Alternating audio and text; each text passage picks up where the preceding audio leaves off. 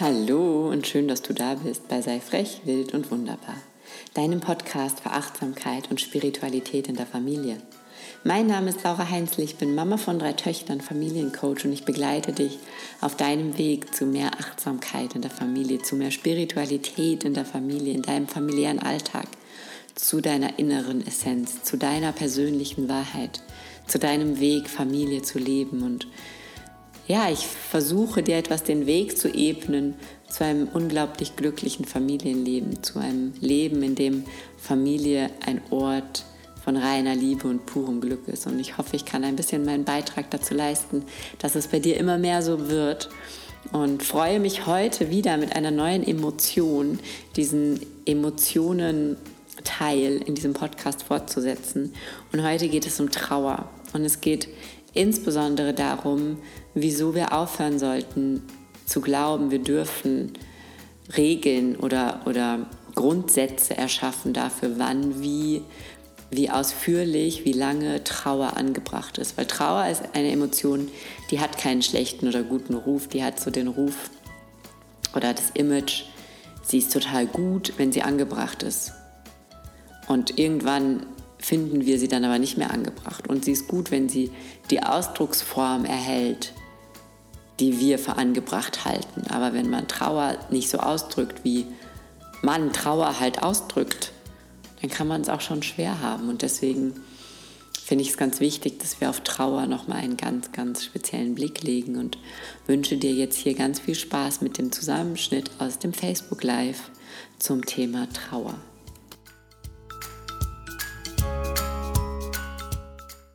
Ein sehr, sehr sensibles Thema, ein sehr, sehr wichtiges Thema.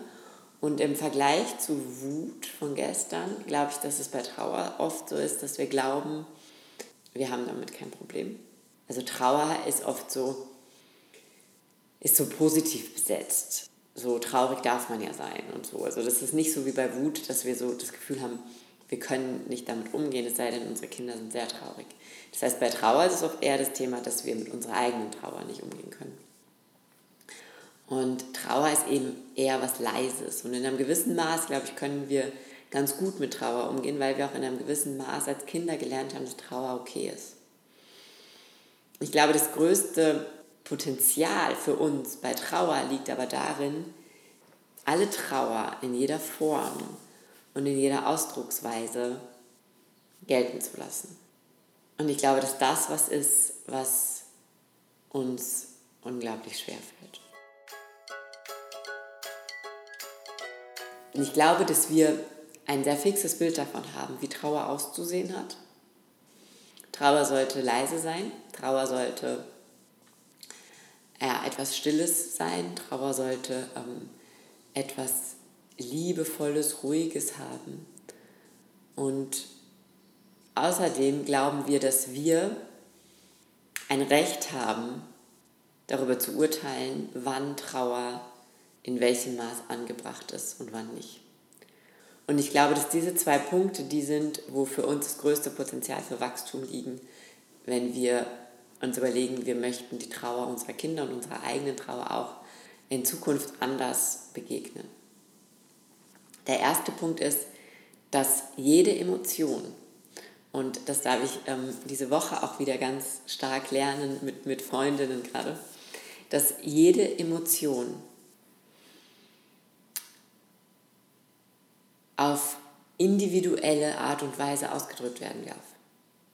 Dass jede Emotion so zum Ausdruck gebracht wird, wie der Mensch sie gerade zum Ausdruck bringen möchte und dass sie sich teilweise relativ ähnlich sind, weil wir gesellschaftlich so konditioniert wurden, weil wir das so vorgelebt bekommen haben, dass Trauer still ist, dass Trauer sogar so ein bisschen was Friedliches hat irgendwie. Ähm, das haben wir so gelernt, dass Trauer nicht laut ist, dass Trauer nicht zerstörerisch ist. Vielleicht ist Trauer manchmal laut. Vielleicht sieht Trauer manchmal aus wie Wut. Und es ist unsere Aufgabe herauszufinden, ist es Wut oder Trauer. Und dementsprechend darauf zu reagieren. Vielleicht sieht Trauer manchmal aus wie Angst. Und es ist unsere Aufgabe herauszufinden, ist es Trauer oder Angst. Und das ist so kraftvoll, das ist so wichtig, dass wir erkennen, dass unsere Kinder und auch wir selber, weil das meistens ist ja so, dass was wir unseren Kindern nicht erlauben oder an unseren Kindern schwierig finden, finden kommt ja von uns selber. Das heißt, ähm, unseren Kindern und uns selber zu erlauben, Trauer auf die Art zu leben, auf die wir sie gerade gerne leben würden, auf die Art auszudrücken, auf die wir sie gerade gerne ausdrücken möchten. Und es hat natürlich einen, eine Verbindung zur Emotion und einen Sinn und, und einen, einen, eine direkte, einen direkten Zusammenhang, dass man zum Beispiel bei Trauer weint. Ja? Weil einfach dieses, der Körper etwas rauslassen muss, etwas fließen lassen muss. Ähm, aber ob man dabei jetzt weint und, und still ist und sich verkriecht und sich zurückzieht, oder ob man weint und schreit und boxt und diese Trauer ganz anders ausdrückt, ähm, oder ob man gar nicht weint, nur still wird. Das ist alles so individuell wie der Mensch an sich. Und unsere Kunst ist es, das zu erkennen.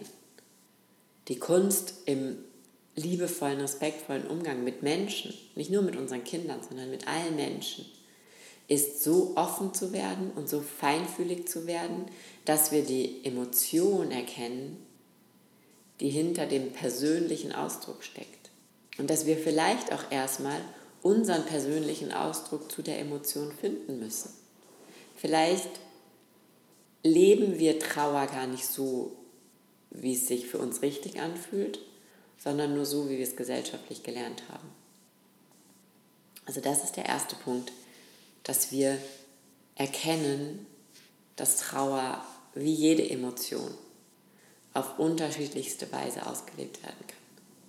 Und Trauer wird unfassbar oft ähm, über den Ausdruck von Wut ausgelebt. Unfassbar oft.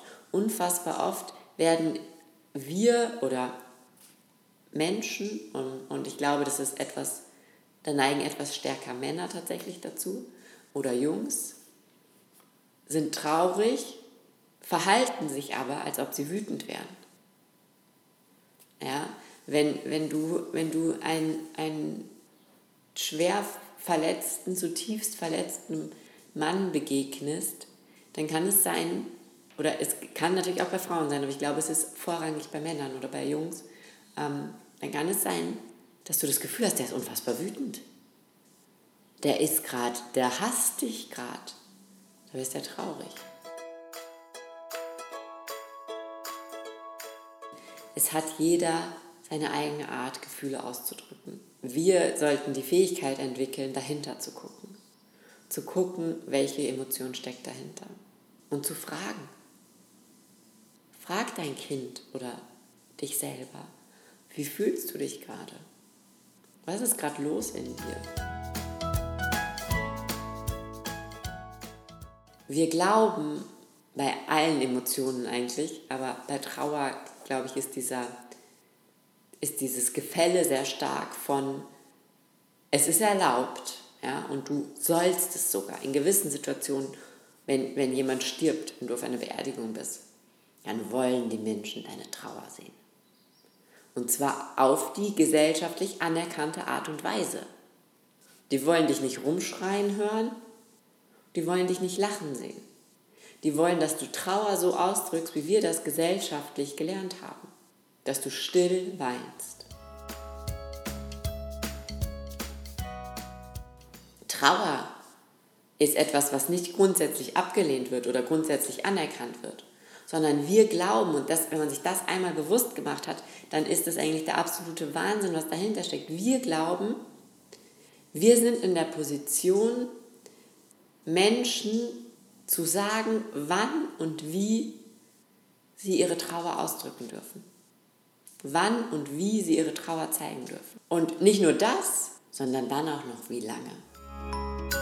Nehmen wir jetzt Tod, weil das ist, glaube ich, der Verlust ist immer der größte größte Assoziation zu Trauer. Auf dem Begräbnis darf man weinen und traurig sein. Und dann kriegst du vielleicht als naher Angehöriger danach noch drei Wochen Schonzeit. Und dann ist die Welt überfordert mit deiner Trauer. Dann ist die Welt überfordert. Dann wollen die den alten Menschen wieder zurück. Und zwar nicht, weil sie wollen, dass du endlich wieder glücklich bist, sondern weil sie so egoistisch sind, dass sie dich als Mensch wieder brauchen. Wir müssen diesen Kreislauf durchbrechen. Wir müssen diesen Kreislauf durchbrechen, dass wir glauben, beurteilen zu dürfen, wann, wie, wo und wie lange jemand in Trauer ist. Natürlich gibt es bestimmte Grenzen, wo man dann sagt, okay, ähm, vielleicht lässt du dir helfen, weil ich habe das Gefühl, du findest jetzt alleine nicht mehr raus. Ja? Aber ansonsten ist es der absolute Wahnsinn. Und das sollten wir uns bewusst werden. Und das Gleiche, das gilt jetzt nicht nur für erwachsene Menschen und, und Begräbnisse, das gilt genauso für Kinder. Es kann sein, dass der Verlust des Lieblingskuscheltieres der erste Kontakt zu dem Gefühl von Verlust ist. Und es kann sein, dass es schmerzhaft ist. Und es kann sein, dass das etwas ist, was unfassbar traurig macht und was ganz lange arbeitet. Für uns ist es ein Kuscheltier für 29,90 Euro, kann jederzeit neu gekauft werden und hat überhaupt keine Wertigkeit. Das heißt, wir glauben wieder, wir können beurteilen, das ist jetzt nicht so schlimm. Und es gibt so No-Go-Sätze, wenn dein Kind traurig ist.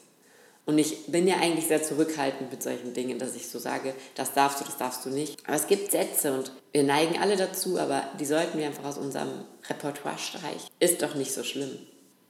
Weißt du doch nicht, wie schlimm das ist für dein Kind gerade. Weißt du nicht. Ist doch nicht so schlimm. Doch ist schlimm. Sonst wird es ja nicht weinen. Macht doch nichts. Geht wieder vorbei, ist auch gut. Geht wieder vorbei, ja, ach nee. Das wissen wir ja auch in Situationen, in denen wir traurig sind, dass die wieder vorbeigehen. Und trotzdem sind wir traurig. Das heißt, wenn uns nichts Besseres einfällt, als das zu bagatellisieren, zu bewerten oder im schlimmsten Fall zu verbieten, dann sollten wir vielleicht einfach leise. Dann sollten wir einfach nur da sein, das Kind in den Arm nehmen. Und was wir natürlich umgekehrt auch nicht machen sollten, ist dramatisieren. Ja? Also es gibt immer diese im Umgang mit kindlichen Emotionen zwei Dinge, entweder zu denen wir neigen, entweder wir bagatellisieren oder wir dramatisieren. Würde ich jetzt beides nicht empfehlen. Einfach da sein. Das ist bei jeder Emotion meistens der beste Tipp. Einfach da sein. Mit dieser Emotion sein und deinem Kind zu verstehen geben, du siehst es, du nimmst es wahr, du bist da. Und du fühlst vielleicht sogar den Schmerz und die Trauer. Und du lässt es das aushalten. Und natürlich zu einem gewissen Maß. Ja? Und natürlich darfst du irgendwann noch sagen, so und jetzt, komm, lass uns was anderes machen. Bist schon so weit, wir machen jetzt was anderes. Natürlich musst du dein Kind sich jetzt nicht stundenlang in das verlorene Kuscheltier reinsteigern lassen. Aber erstmal wahrzunehmen, zu sehen und zu sagen, ist so völlig okay. Sei traurig. Es gibt zwei Dinge, mit denen, glaube ich, dieser, dieser Verlust bei uns Erwachsenen zu beschreiben ist, wo wir manchmal vielleicht glauben, uns Trauer nicht erlauben zu dürfen. Das ist erstens, wenn alte Menschen sterben. Wenn meine Mutter stirbt und sie ist 105, also jetzt, ne, oder meine Großmutter stirbt oder halt für meine Mutter, meine Mutter stirbt und sie ist 105, dann sagt jeder, ja, die hatte ja ein erfülltes Leben. Natürlich. Und trotzdem soll es den Kindern doch erlaubt sein, um ihre verstorbene Mutter zu trauern. Darum zu trauern, dass ihre Mutter nicht mehr da ist. Und wenn die 140 geworden ist, das macht doch nichts. Die Anzahl der Jahre, die jemand auf dieser Erde ist, macht doch die Trauer eines Kindes nicht weniger. Und rational wissen die doch, weil das ja in dem Fall dann auch schon erwachsene Menschen sind, ja, natürlich hatte die ein erfülltes Leben. Aber wer gibt uns das Recht zu beurteilen, wie traurig jemand sein darf, der seine Mutter verliert? Oder seinen Vater? Oder seine Oma? Wer gibt uns dieses Recht? Und das ist das Erste. Also wenn jemand seine Mutter im hohen Alter verliert, dann ist man auf einer Beerdigung, wo 100 Menschen bagatellisieren. Wo 100 Menschen sagen, mein Beileid, aber alt ist sie ja geworden. Ja und? Das Kind hat gerade seine Mutter verloren. Ja, und auch wenn das Kind 70 ist, hat das gerade seine Mutter verloren. Und manche können natürlich besser damit umgehen, weil, weil sie das rational angehen, weil sie das wissen, weil sie vielleicht auch den Leidensweg gesehen haben, den, diese, den, den die Mutter durchgemacht hat und, und, und, weil sie sich damit abgefunden haben. 100 verschiedene Gründe. Aber das kann nur die Person selber entscheiden. Das kann nur aus der Person selber rauskommen. Und sie hat sowohl das Recht, unfassbar traurig zu sein, als auch das Recht, das Positive überwiegen zu lassen und zu sagen, okay, war eine super Zeit mit ihr, sie ist alt geworden, ich finde es mega. Und vielleicht dieser Trauer nur ganz wenig Ausdruck zu verleihen. Auf der anderen Seite, wo ich das genauso, also es ist ja immer so oft so ein, so ein Spiegelbild am Ende des Lebens und am Anfang.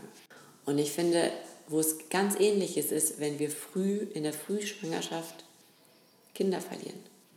Dann haben wir nicht das Recht, traurig zu sein. Das ist jetzt sehr provokant gesagt, aber ich glaube, dass es vielen, für sich für viele so anfühlt. Und dann gibt es immer so diese Frage, ja, wie weit warst du denn? Ja, vor der zwölften Woche, naja, da sagt man es ja eh keinem, weil da verliert ja jeder Zweite sein Kind. Das macht doch den Schmerz nicht kleiner.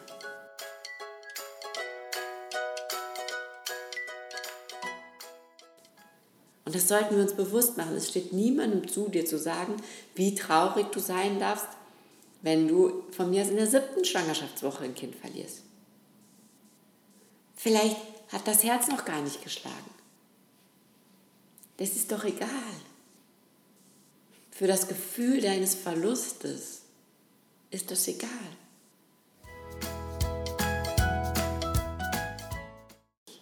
Aber du solltest nicht reinfühlen, ob du traurig sein willst, ob das Gefühl der Trauer aufkommt und ob du das vielleicht vom Kopf her dann wieder runterdrückst, weil du dir denkst, nee, darüber sollte ich nicht traurig sein.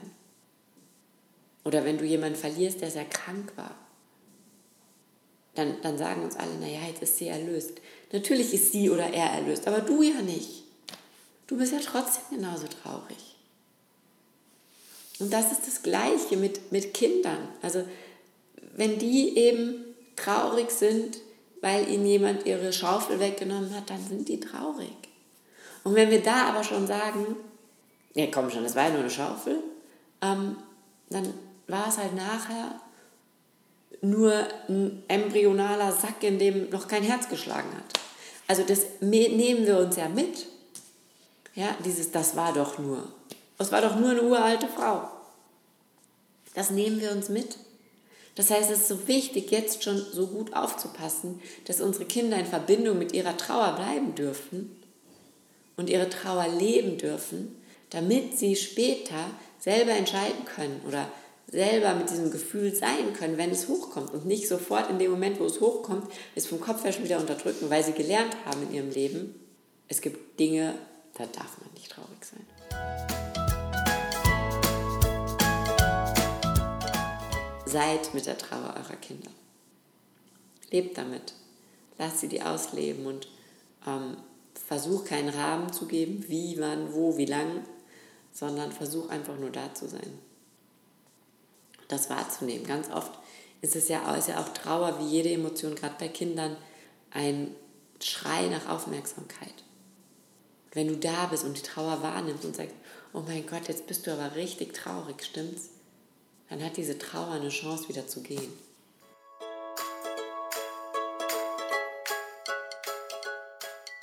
Ich hoffe sehr, diese Podcast-Episode hat dir gefallen.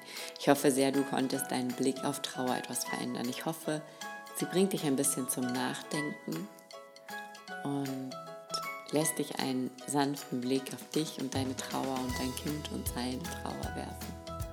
Würde ich mir wünschen, dass das jetzt das ist, was du dir daraus mitnimmst. Wie immer freue ich mich natürlich riesig, wenn du diesen Podcast bewertest, wenn du ihm auf iTunes eine Bewertung schreibst, wieso dir dieser Podcast gefällt, wieso du ihn hörst, was andere hier erwarten können. Und wenn wir ihn so einfach immer größer machen und immer mehr Menschen erreichen und dadurch einfach immer mehr Mamas unterstützen können, wirklich ihre Wahrheit vom Familienleben zu leben. Und du kannst einfach einen ganz wichtigen Beitrag leisten, dass diese, dass all das, was wir hier erleben, was wir hier teilen, noch mehr Menschen erreicht, indem du diesen Podcast bewertest, indem du mir zum Beispiel auf Instagram schreibst, was du dir mitgenommen hast. Schreib mir gerne unter den dazugehörigen Post, was war dein Learning von heute. Teil diesen Post, teil diesen Podcast, erzähl deinen Freunden davon. Ähm, was auch immer sich für dich richtig anfühlt. Wenn du das Gefühl hast, du nimmst dir hier was mit, dann lass andere daran teilhaben und lass uns gemeinsam einfach immer mehr Menschen erreichen. Das würde ich mir wünschen. Das ist mein, mein großer Wunsch für alle Mamas da draußen und deswegen freue ich mich, wenn du mich dabei unterstützt. Und in diesem Sinne, bleib frech, wild und wunderbar. Deine Laura.